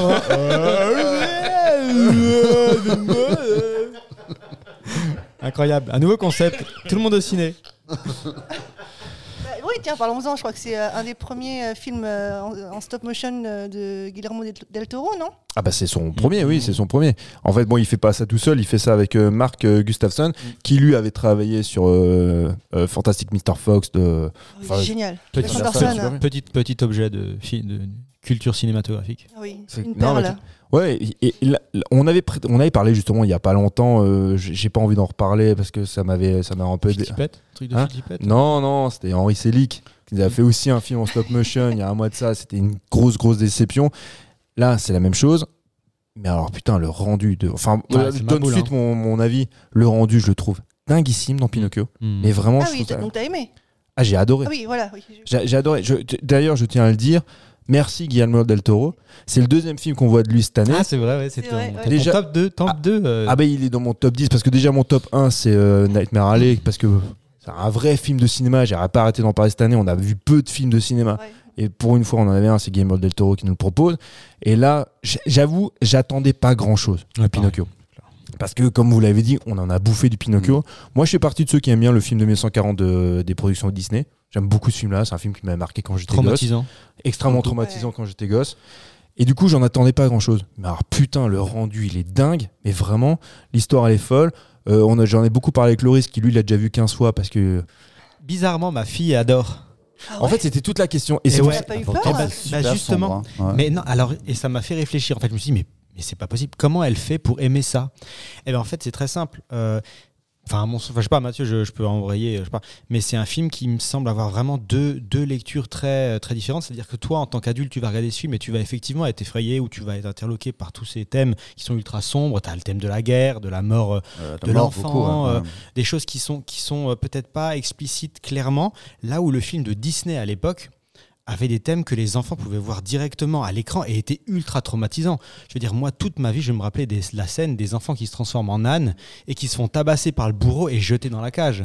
Là où ma fille a pas du tout capté tout de suite ces messages-là, et elle les captera pas là, mais en tout cas, elle a été complètement charmée par, euh, comme dit Mathieu, euh, la qualité esthétique du film, l'animation, et aussi tout ce côté très... euh, euh, enfantin, mais euh, encore une fois, c'est les enfants le prennent comme des messages enfantins, mais nous, en tant qu'adultes, euh, on arrive à voir toute la mélancolie qu'il y a jusque dans les chansons du film. Parce que je sais pas si vous avez remarqué, mais il y a plein de chansons du film qui sont toutes en, les accords sont en septième, ça descend souvent. C'est vraiment à la Guillermo del Toro, j'ai envie de dire, où il y a toujours un petit, un petit côté voilà très mélancolique, très, mais tout en restant charmant en fait. Et c'est ça qui fait aussi le euh, bah, le côté très réussi du film. Et c'est- là où il est fort, Guillermo del Toro, c'est qu'il fait un film qui est magnifique esthétiquement, mais il arrive encore à mettre sa patte, euh, même si c'est lui qui a pas forcément, j'imagine, tout chapeauté de A à Z, quoi. hein, mais euh, Bah, il, est à l'origine du projet. Le, le projet a débuté en 2007. Donc lui, il est déjà à l'initiative de, de ce projet-là. Donc il avait déjà beaucoup travaillé là-dessus avant que, que le Marc, j'arrive jamais à me souvenir de son nom, Marc Gustafsson rejoigne en fait le projet, je crois, en 2011 grosso modo. Et il a dit quand il a repris le projet en 2011, euh, Guillermo del Toro avait déjà énormément travaillé dessus. On sait très bien, comme par exemple pour le Hobbit, quand, avant qu'il parte, quitte le Hobbit, euh, euh, Guillermo del Toro, quand il, quand il va sur un projet, il y va pas la fleur au fusil, les mains dans les poches. C'est qu'il il y a matière. Et là, il disait que c'était fou ce qu'il y avait comme matière, mais ils ont quand même fait le choix de tout, en fait, de, de ref- de faire une refonte totale du, du- du projet. Et, euh, et là, c'est parti. Là, c'est un boulot de, de Bon, 11 ça années. ouais. C'est mi- 1000 journées de tournage. En Ouais, fait, c'est un- une centaine de têtes de Pinocchio différentes, Non, c'est un- avec des mimiques différentes. Et ce qui est incroyable, c'est que les, les têtes sont mécaniques. Ouais. À la Mhm. différence du film d'Henri Selick, où c'est, on avait parlé la dernière fois, où il y a quand même.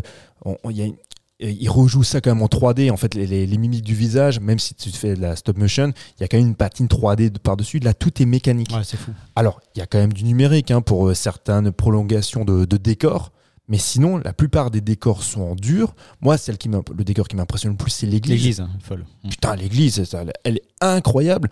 Et en plus, c'est pas juste une église et c'est pas juste le truc anecdotique. C'est que le Christ le- qui est représenté, il est pas fini. Mm. Et toute la thématique, en fait, tout le truc, c'est ça, c'est euh, tout le patelin qui lui en veut parce qu'il a pas fini le Christ et qu'il a choisi à la place De, De faire la poupée. euh. bah, de faire en fait de lui être Dieu parce que Dieu en fait c'est ça en fait c'est- Prométhée et c'est le mythe aussi de Prométhée de Frankenstein c'est qu'il a fait le choix de faire de faire de la de créer en fait d'être Dieu lui-même tu vois, de- et euh, alors qu'il ne il ne finit pas Jésus mais il se, il se prend pour Dieu et, et tout ça en fait tout, tout ce postulat là bah, je trouve ça déjà passionnant alors effectivement tu vas me dire un gamin va pas avoir cette lecture là mais comme tu disais aussi eh ben, c'est aussi extrêmement intéressant, extrêmement riche à lire et à comprendre pour un adulte. Qui rend le film euh, passionnant. Merci, mais quoi il joue? Il s'ennuie tellement qu'il il joue maintenant. Ouais, non, mais euh, clairement. Enfin, Ouais. Moi, moi, Jean, Jean-Qui, euh, le- moi, pour moi, clairement, c'est le plus beau film d'animation que j'ai vu cette année. Vraiment. Ça, ah oui, ça, je suis de- je suis- J'y allais, euh, j'y allais par reculons, j'étais plutôt curieux parce que je suis plutôt, euh, plutôt fan du, du travail de Guillermo del Toro. J'ai quasiment vu une, une bonne partie de ses films. Mais après, bon, c'est vrai que Pinocchio, sur le papier, euh, tous les six mois, on se tape une nouvelle adaptation. je me suis dit, bon, je connais l'histoire, euh, qu'est-ce qu'il va encore nous qu'est-ce que, Comment tu vas pouvoir me raconter ça d'une nouvelle façon? Et je trouve qu'il arrive complètement à dépoussiérer euh, l'histoire de Pinocchio en y apportant ses propres thématiques. C'est, il il reste quand même la thématique. On, on voit quand même que c'est qu'il est qu'il est sur le projet, que c'est pas un film de qui qu'il est pas euh, qui, qui- il a- il a quand même vraiment bien chapeauté le truc. On reconnaît sa thématique phare qui est quand même, je trouve, euh, de le, de déceler la monstruosité chez les humains et l'humanité chez les monstres. Et je, je, euh, c'est- on, on- on reconnaît complètement ça. Il y a un côté un peu, tu sais, tu, à un moment donné, on est dans un, dans un, dans un cirque, tu- ce qui rappelait complètement déjà au début d'année le cirque de Nightmare Alley que, que tu retrouves aussi. Il y a vraiment complètement. C'est ouais, aussi, ouais, c'est vrai que c'était son année, mine de rien, 2022. Il a fait beaucoup, beaucoup de choses. hein. Il a toujours un animal phare aussi ou un monstre totem dans ses films Mm. euh, qui apparaît aussi là pour le coup. euh, c'est vrai que c'est assez. C'est quoi, tu parles quoi de la, la- Avec le singe baleine ou le singe Non, non, euh, je parle plutôt. J'ai De pas la- envie de de la- spoiler. La Ah, baleine. la de créature. la qui- créature euh, dans La créature. créature euh, Qu'il a bien revisité aussi, euh, Ah, j'adore. d'accord, ok. Mais c'est vrai que du coup, je trouve qu'il il a réussi complètement à insuffler une dimension politique et tragique, parce que Mhm. mine de Ah, rien, on, retrouve quand même le récit d'initiation, ça c'est l'histoire de, du Pinocchio, des basiques qu'on retrouve, mais aussi qu'est-ce que c'est teinté de mélancolie et surtout de, euh, il y a l'ombre de la mort, Mhm. mais qui, qui est de là dès le début. Dans les premières scènes, ça me fait beaucoup penser à l'introduction de là-haut, de, de, de genre, de genre d'introduction. C'est déjà euh, au bout de cinq minutes, t'es déjà trop mal, tu vois. Mhm. T'es déjà en larmes. Ah ouais. et, et la fin, je l'ai trouvée de. Mais c'était la vérité, mais elle est Mais oui. tellement belle, c'est tellement triste la fin. Enfin, j'étais, j'étais trop mal, quoi. Mais franchement, c'est, un film, c'est trop, trop beau. Et après, en plus de ça, il y a un tout le côté historique, la, la, la montée du fascisme et euh, tout- tout- tout- toute la jeunesse mussolinienne. Voilà, le, le fait que. euh, euh, l'île de je crois c'est l'île de Stromboli, je sais plus comment ça s'appelait dans, ma- dans, Mm. dans ma jeunesse. Voilà que ça se transforme en, en camp, en camp d'entraînement pour, euh, pour, pour, pour, pour la jeunesse mussolinienne. Je trouve ça génial, ça, ça, ça fourmille d'idées. Et après, bon, c'est sûr en termes de euh, en termes d'imagerie, enfin le jeu des textures, le, euh, enfin, le travail de l'eau, enfin de tout, c'est phénoménal. euh, ouais, aussi- Ah, puis le casting vocal aussi. hein. Ouais, casting vocal aussi, ouais. Ouais, ouais. Et en plus de ça, moi, je, je suis- je suis toujours content quand il y a un peu de musique. Donc, euh, il y avait de temps en temps des petits, des Eh ben, petits moi, je suis pas musicaux. fan, tu vois, normalement de ces genres d'in- d'intermèdes, mais là, je trouvais que c'était, ça passait bien. Mais après, c'est Alexandre Du- des, des plats aussi. Hein. Oui. C'est, vrai que ça passe bien. Bah, moi, en général, j'aime pas ce que fait euh, Alexandre Desplat. Et, euh, et pour le coup, effectivement, c'était vraiment chouette. Les- et, et- et, et qui plus est, quand ça commence effectivement à chanter, je me dis, ah la merde. Ça, y a- là, on est dans, dans le côté Disney. Et mais pourtant, en fait, je et trouve- pourtant ça, ça a du sens et euh, c'est vraiment très beau. Ce que j'ai aimé aussi, c'est que le film, il, en fait, malgré euh, la, la, les richesses thématiques, parler de la montée du fascisme ou quoi, on pourrait penser qu'on est dans un film un peu intellectuel malgré tout pour les enfants, alors que c'est un film qui parle qu'avec les émotions, qu'avec le cœur. Et au point même où, alors ça va être un peu figuratif comme ça, mais au point même où Criquet, à la fin, il est là avec lui près de son cœur. Il le met à la place de, de son cœur à la fin. Et il y, a- il y a plein de choses comme ça tu sais, qui, Mhm. qui rappellent qu'on on fonctionne uniquement avec les émotions et avec les sentiments. Parce qu'il faut aussi rappeler un truc, c'est que Pinocchio, c'est un gamin tête à claque. Mhm. Il est extrêmement... Au début. Ah ouais, mais c'est ça qui le rend assez génial, c'est que c'est un vrai gamin. Il est, il est, il- enfin, il- Ah, il suit pas les règles, quoi. Ça, Il suit aucune il règle, rien, c'est euh, ouais. teste Mm. tout. complètement, il teste tout, il fait, il fait que des, il fait que des conneries. Et Gepetto, c'est pas papy gâteau, c'est un papy qui est en souffrance. Et donc du coup, des fois, il faut qu'il recadre son gamin, parce que lui, il est dans la posture de, c'est comment redevenir un père. Il a perdu, donc il a perdu son, fils, il, il est en train de se reconstruire en tant que père, il n'est pas là juste en train de tout accepter et à jouer au papy gâteau, euh, machin, mon fils, il est trop mignon, et- mais, non, il n'en- peut plus des fois de son gamin. Et toute cette relation-là, bah, elle est quand même passionnante, et en plus, je trouve que, et ben là, c'est là où on se décale complètement de Disney, parce Mm. que prendre un personnage de père, enfin de paternel, qui, euh, qui, qui en arrive à vouloir repousser son gamin, et ben c'est plutôt intelligent et c'est plutôt subtil, je trouve, par rapport à ce qu'on peut voir habituellement. Mhm. Et euh, je sais plus ce que je voulais dire, je voulais dire C'est, plein moins moralisateur aussi que le Disney. Ouais, ouais, complètement. Après, moi, moi la, mo- la morale dans Disney, je, je la trouve, en fait, je la trouve utile. Parce que souvent, on parlait de ça, on Euh, parlait. Utile, mais un peu violente quand même. Oui, oui, mais il faut, il faut, faut pas oublier un truc, c'est quand on parle de, de dessins animés, on parle souvent des clichés dans les dessins animés. Avant qu'un cliché soit poli par le temps, il faut, enfin, qu'il faut qu'il soit poli par l'usage. Il faut qu'on l'utilise ce, cliché-là avant que ça devienne un cliché. Et on est obligé de les travailler pour qu'un pour qu'un gamin comprenne en fait ce qu'est les notions du bien, du mal, des conneries comme ça. Mais c'est important parce que nous, on a toujours tendance à regarder aussi certains dessins animés à travers le prisme c'est du regard d'un adulte en disant oui, c'est un peu trop cucu, c'est un peu trop manichéen. Mais non, c'est pas manichéen, c'est qu'à un moment donné, ça, ça donne en fait des règles et ça donne des voilà pour un gamin. Et ce que j'aime dans Pinocchio, c'est il a tendance à vouloir justement les euh, il, il- il- comment dire ça? Il, euh, il les bafoue toutes les règles. Et, et ça rend aussi le personnage quand même intéressant. Et pourtant il y a quand même ces, ces notions aussi de bien de mal. Mais le gamin si, je- si je veux prendre cet exemple là c'est que Mussolini euh, donc le Duce chez lui ça devient El Doce la douceur c'est la, Mhm, c'est la on dit c'est la, c'est la sucrerie. C'est que parce qu'il a plus notion de rien. Et du coup c'est extrêmement euh, transgressif de reprendre les codes du fascisme, c'est quand il joue au militaire, qui se revendique même de Aldoce, parce que c'est rigolo, un personnage qui s'appelle la douceur, tu vois, la sucrerie. Mhm. Et tout ça, en fait, il pervertit tout ça. Donc c'est très subtil, mais en même temps, après, on impose quand même, quand même certaines règles morales. Et je trouve que toute la construction en fait, elle C'est est, intelligent. hein. elle est très intelligente. Ouais, ouais. ouais, c'est clair. hein. Et tout retombe bien, on retombe bien sur nos pattes à la fin, et finalement on a une œuvre qui est complète et euh, tout le monde en ressort gagnant, quoi. Puisque les adultes ont une belle histoire, euh, même si les enfants regardent, ils ont eu un beau spectacle et, euh, et, euh, c'est vraiment un film, une grande réussite, quoi. Vraiment. euh. Moi je La- m'attendais pas du tout à ça. hein. La seule déception, c'est qu'on ne pourra pas le voir en salle. Non. Alors, C'est vrai. C'est triste. ouais. c'est triste, mais d'un côté, merci Netflix. Parce qu'en fait, il s'est avéré que s'il n'y avait pas eu Netflix, on n'aurait jamais vu ce film-là. Guillermo del Toro, dit, enfin, et je crois que, je crois que j'ai lu une interview de, du Mark Gustafsson, je crois que del Toro en parlait aussi. Il disait Comment vous vendez à un studio un, un film stop motion sur Pinocchio à l'ère du fascisme? Personne veut mettre des ronds là-dessus. Personne. Et ils ont dit c'est grâce en fait euh, mince, à la jeune fille de l'eau. Je Mhm. sais jamais parce que c'est un film de Guillermo del Toro que j'aime La pas trop. La, la La forme, la la forme forme de La l'eau. jeune fille de l'eau, c'est jamais La- ouais, la forme de l'eau. Ah Je- oui, je je l'aime pas trop ce film-là, c'est pour ça que j'ai tendance à l'oublier. Oscarisé pourtant, je trouve. Ouais, ouais, ouais, ouais, ouais, Avec une ouais. belle créature amphibienne. Ouais, c'est vrai. Mais j'ai- j'aime pas. C'est vrai que j'aime pas ce film. J'aime pas ce film. Et bref, les en fait, Oscar? Ça parle trop d'amour. j'aime pas les films Oscar. J'aime pas les films Un Oscar. très beau film. Non, moi, j'aime- moi j'aime pas, j'aime pas beaucoup. Je préfère La créature du marais parce qu'il est vachement inspiré de La créature du marais. Ça, c'est un film que, que Dans le j'ai. lab- labyrinthe de Pan? Ouais, bah, après, ça, c'est bah, ça, c'est des films. euh, bon, bon, je vais pas parler de, que, de ce que j'aime, mais chez lui, mais effectivement, je préfère euh, le, le labyrinthe de Pan.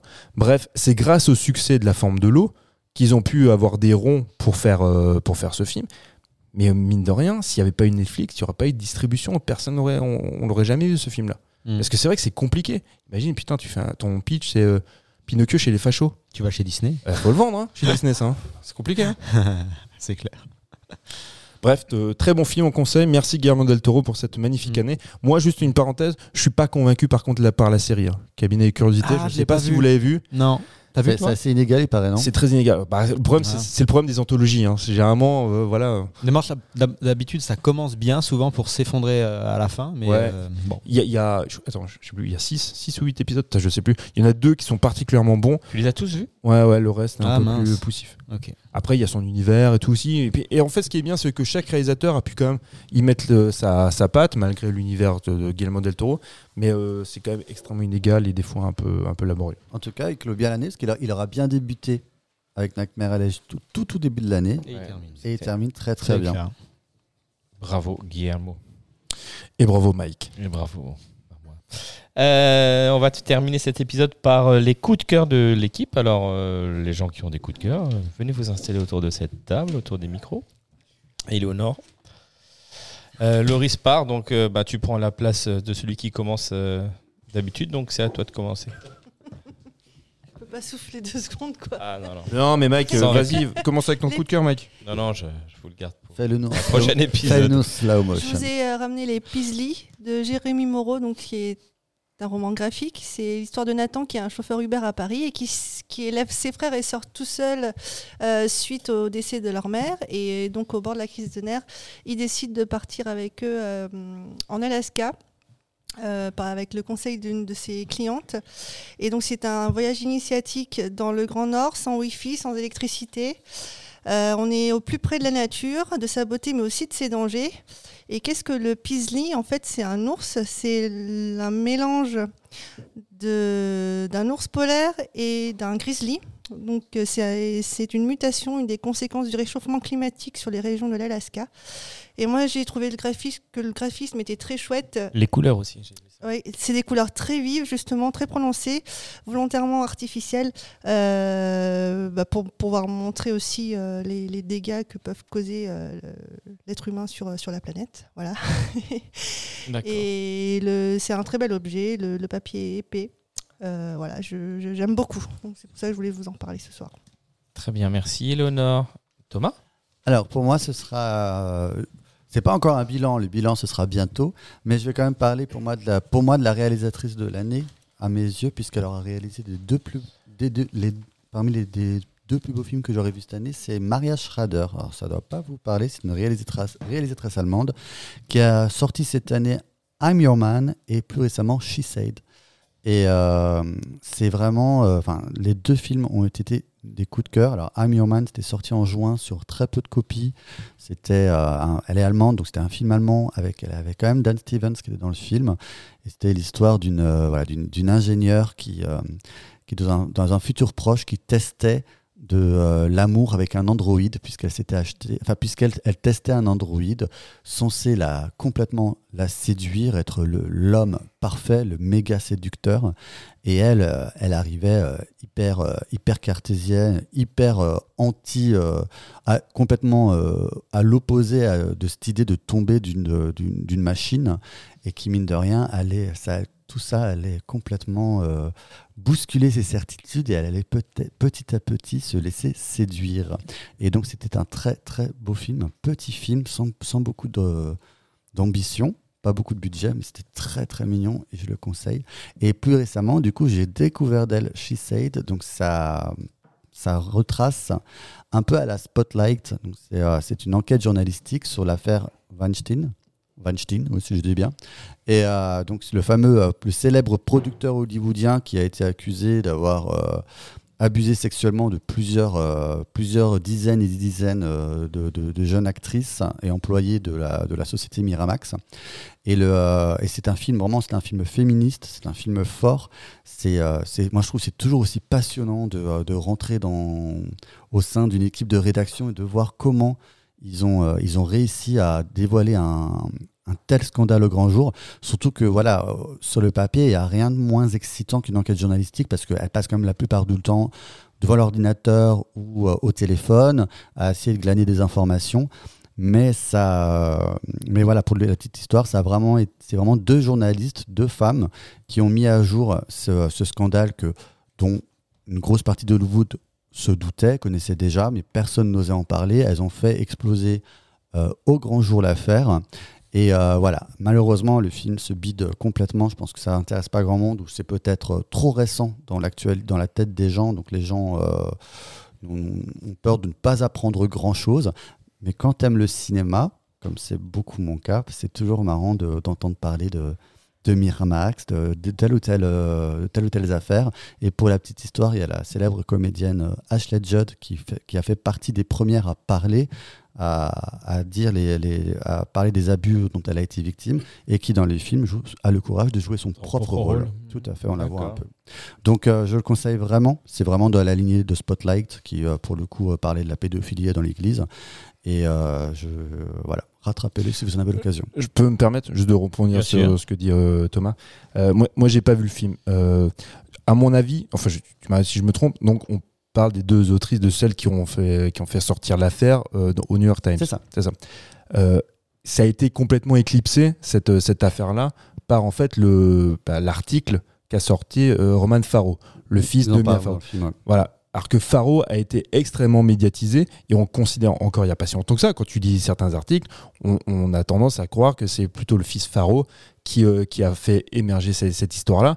Et pour cause, parce que c'est le film fils de Mia Farrow et qu'il y avait aussi des histoires avec, entre, avec Woody Allen et tout ça et que ça donnait plus de sel en fait et de retentissement à, cette, à, cette, à l'affaire Weinstein. Alors que malheureusement, ces deux jeunes femmes qui ont sorti leur article dans New York Times, avant la sortie du film, je le concède, je ignorais complètement tout cet article. Je sais pas si toi tu connaissais déjà ces jeunes femmes. On connaissait tous en fait, euh, enfin plus, plus ou moins, euh, Roman Farrow quand il avait quand il avait sorti son article et même son, son bouquin, son, son essai sur ce sujet. Mais cet article, personne, tout le monde l'ignorait. Je pense aussi c'est aussi pour ça que peut-être il y a eu un insuccès. Je sais pas si c'est parce que c'est frais. Euh, je pense très souvent moi dans, dans ces films-là, euh, je pense aux hommes du président. Quand les hommes du président sortent, c'est quand même assez frais sur l'histoire du Watergate. C'est un très grand film, ça a beaucoup de succès. Spotlight, ça a bien marché. Moi, je pense toujours à ces deux films justement parce que pour moi, c'est enfin, c'est euh, en fait ce qu'il faut faire et ce qu'il ne faut pas faire. Euh, Spotlight, je trouve que c'est un très mauvais film. Qui est aussi l'Oscar du meilleur film, comme La forme de l'eau. Donc tu n'aimes vraiment pas les films Oscar. Non mais vous avez, tout le monde a vu Spotlight autour de cette table? Il me semble que moi oui. j'aime beaucoup Spotlight. Non mais, c'est- coup. non mais c'est c'est pas un film de cinéma, c'est tourné, comme un téléfilm. Enfin, on est dans du champ contre champ, il y a aucune mise en scène, c'est en fait c'est- assez pénible à, à regarder. Celui-ci je sais pas hein, parce que je, je l'ai pas vu. hein. D'ailleurs les retours sont plutôt plus Mm. auto-positifs et c'est vrai que c'est un sujet qui m'intéresse, je le regarderai. Mais quand je vois les hommes du président et je vois à côté de ça Spotlight, moi j'ai jamais compris le succès de Spotlight au-delà de son sujet. Parce que le sujet est intéressant. Mm. Mais c'est ce qu'on dit toujours à chaque fois. Est-ce qu'un bon sujet fait forcément un bon film? Moi, je trouve le sujet passionnant dans Spotlight. Je trouve que par contre, la réalisation, elle est plus que fadasse. Mais par contre, j'ai envie de regarder. euh, She said. Ouais, je le conseille. Je le conseille vraiment. Et ce qui est marrant, c'est que vraiment, t'as- enfin marrant, c'est que tu as vraiment toujours l'ombre de, Van- de Weinstein qui, qui, pl- qui plane sur le film. Mais au final, ils ont, tu, ils ont eu très très peu de contact direct avec lui, ou voire c'était par le biais de ses avocats.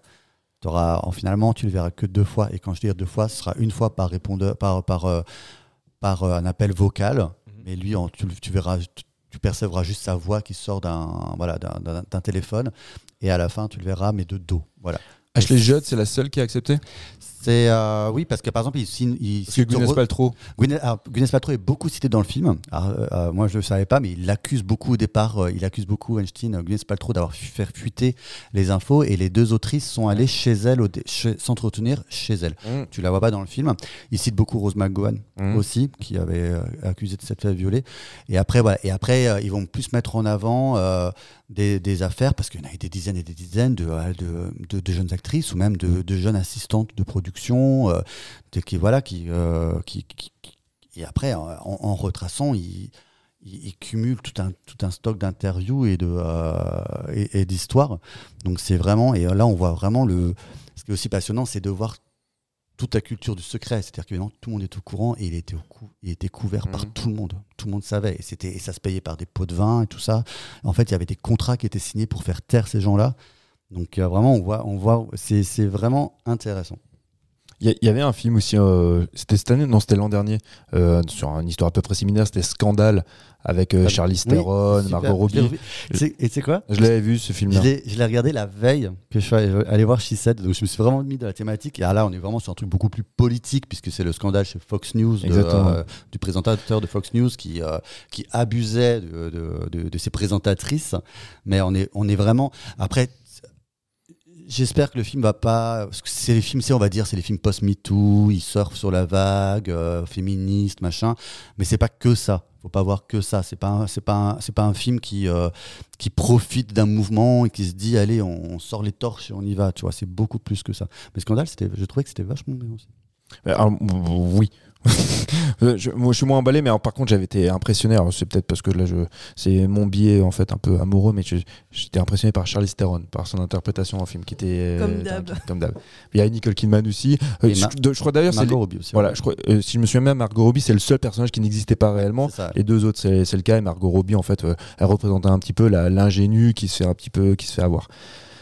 Euh, mon coup de cœur, Bien évidemment. en fait, mon coup de cœur, je vais juste commencer par un, un- un petit coup de gueule parce que mon coup de cœur, c'est un film Netflix. Et en fait, j'en arrive, euh, je vais de moins en moins au cinéma. Je, je, l'ai- je l'avais expliqué dans notre Ah, de émission. moins de- en moins le temps aussi. Mais non, bah non, bah, j'ai moins en moins envie. En fait, c'est surtout ça. Parce que moi, j'en arrive souvent à me dire, mais quels sont les films qui pour moi sont des films de cinéma? Donc je parlais tout à l'heure de Nightmare Alley. Et je me souviens de ces sensations quand je sors de la salle de cinéma. Je me dis, waouh, j'ai encore l'impression d'être dans le film. J'ai vécu ça, j'étais tellement happé, tellement en immersion que et ça je ça je l'ai plus. Ça fait un moment que je l'ai plus ou alors de manière euh, vraiment euh, plus qu'avec parcimonie, mais c'est vraiment euh, très très très rare et, euh, et j'ai plus souvent ces sensations là quand je vois des films de patrimoine. Et donc du coup bah comme j'ai plus envie d'aller au cinéma que je me fais souvent chier, bah je regarde des trucs sur Netflix et de temps en temps bah, je trouve sur un bon film. Et là j'étais content, j'ai vu c'est pas un film qui révolutionne le genre, s'appelle The Wonder. C'est un film avec euh, Florence Pugh. C'est réalisé par Sébastien Leilo. Je ne connaissais pas, je connaissais pas aucun de ses films à ce, garçon. Euh, ça se passe en Irlande, on est en 1962. Elle est infirmière et elle est convoquée euh, dans, un patelin parce qu'il y a une gamine qui, depuis plusieurs mois, ne se, plusieurs semaines à ce moment-là, mais ne se nourrit plus. Et on pense qu'il y a un miracle autour de cette, fille, que, en fait, que- qu'elle se, elle se nourrit uniquement de prières, de l'amour de Dieu. Et donc, du coup, elle, elle, est, elle vient, en fait, soit pour apporter une confirmation, une affirmation de, de, de- ce miracle. Donc, il y a la cour des, des notaires de, la ville, hein, qui sont, bah, t'as le curton, t'as le maire, t'as je sais qui d'autre, et tous ceux qui, sont, qui plaident pour, la, pour cette cause-là. Parce que si demain, on leur dit qu'effectivement, il y a un miracle dans le patelin, euh, imagine Lourdes avant le miracle, ça n'existe pas. Donc, euh, c'est hyper important, et, euh, et elle, elle, elle a, elle a des doutes. Ce qui va être bien dans ce film, c'est ce qui est, à mon sens, intéressant, c'est que finalement, peu importe si, euh, si ça tient du miracle ou si c'est une fumisterie, on le saura à la fin euh, ce qui- ce qu'il en est. Ça n'a aucune importance. C'est en fait comment en fait tu comment tu interagis avec euh, des gens qui sont omnubilés, qui sont fascinés, qui pensent, qui croient à quelque chose et qui ont besoin en fait cette nécessité de croire. Et elle, le personnage de Florence Pugh, qui est l'infirmière, donc qui forcément qui doit représenter en fait, on va dire la science, hein, qui se qui se confronte à l'occultisme. Et ben en fait, elle est plus ambiguë que ça parce que elle justement elle a subi un trauma qui fait que elle aussi elle est perclue de doutes et que peut-être elle aimerait aussi croire parce qu'il y a besoin des fois de la croyance salvatrice mais elle s'y oppose parce qu'il y a la raison qui fait euh, qui tu vois qui, qui se qui fait front face à face à ça et ce que ce charrie le film comme thématique je trouve ça assez passionnant. Et visuellement c'est très beau. C'est vraiment un mais vraiment un très beau film. Il y a des moments où je dis putain euh, je vois je des tableaux il y a vraiment une vraie construction euh, de mise en scène il y a des cadres qui sont vraiment très beaux. Je me dis merde fait chier de pas voir ça en salle. Ça fait longtemps que je me suis dit il y a de la belle, im- belle image et j'aurais voulu voir ça au cinéma. Et je me tape nouveau ça sur Netflix comme pour Pinocchio. Donc euh, ça m'emmerde de me dire que les films qui me plaisent ces derniers temps mais ils sont sur Netflix et au cinéma je, je retrouve plus ça voilà je, je- je suis à deux doigts de chi- chialer ouais, j'ai l'impression que t'es au bord des larmes. T'en as rien à foutre Non, j'en ai plus rien à foutre depuis que je n'existe plus dans ta vie. Je, je n'en ai plus rien à foutre de ce que mais tu- existe au moins pour le podcast Ouais, bah, je suis là, je suis là. j'essaye, j'essaye. J'essaye. voilà Euh, bon, j'ai fait quand même un petit, un petit coup de cœur, même si généralement. C'est un petit podcast qui s'appelle Small Talk de Combini et qui, euh, qui est animé par un journaliste, je ne sais plus son nom. Euh, Michel. qui- Michel Ah. sûrement. Michel c'est sûrement Michel C'est certainement Michel. Et il parle, euh, il interview, enfin il interview, il pose des questions à des, à des, à des gens, comme euh, il y avait François Hollande, Éric Judor, Bob Sinclair, etc. Et il les interroge sur tout, sauf sur ce pourquoi ils sont connus. Donc tu apprends plein de choses euh, de gens, ça, du, de- des personnes euh, que voilà, tu t'en doutais pas. Quoi. Euh, du coup, ça dure euh, entre 20 40, 45 minutes, ça dépend. Enfin, voilà, 45 minutes, une demi-heure. Et puis, c'est très, très marrant. Surtout quand tu as des invités qui sont très, très marrants, comme Eric Judor. Là, mais ça aide. Quand t'as un invité marrant, tu t'attends que ce soit drôle. Non, voilà, j'en avais pas. Maintenant, je vous l'avais, votre coup de cœur. Et c'est un podcast disponible partout, sur toutes les plateformes. Et puis voilà. Eh ben merci. Bah, Parfait. de rien, ça termine bien cette émission, Ah, j'ai bah l'impression. non? Ah, alors là, oui. Vous voulez C'est savoir la cerise sur le pudding. le, le nom de ce, S'il te plaît, s'il te le- plaît, le oui. nom de ce, de ce, Et oui. de ce mec? Alors, ce journaliste, euh, journaliste quand même. oui. Euh, Ah, c'est pas n'importe quoi. Voilà. Le monsieur est journaliste. Voilà. Je vais vous dire ça tout de Mais, suite. dis- mais hein. dis-le, non, mais Euh, quel suspense. Il s'appelle David Castello Lopez. Évidemment. Très bien. Tu connais? Pas du tout. Voilà.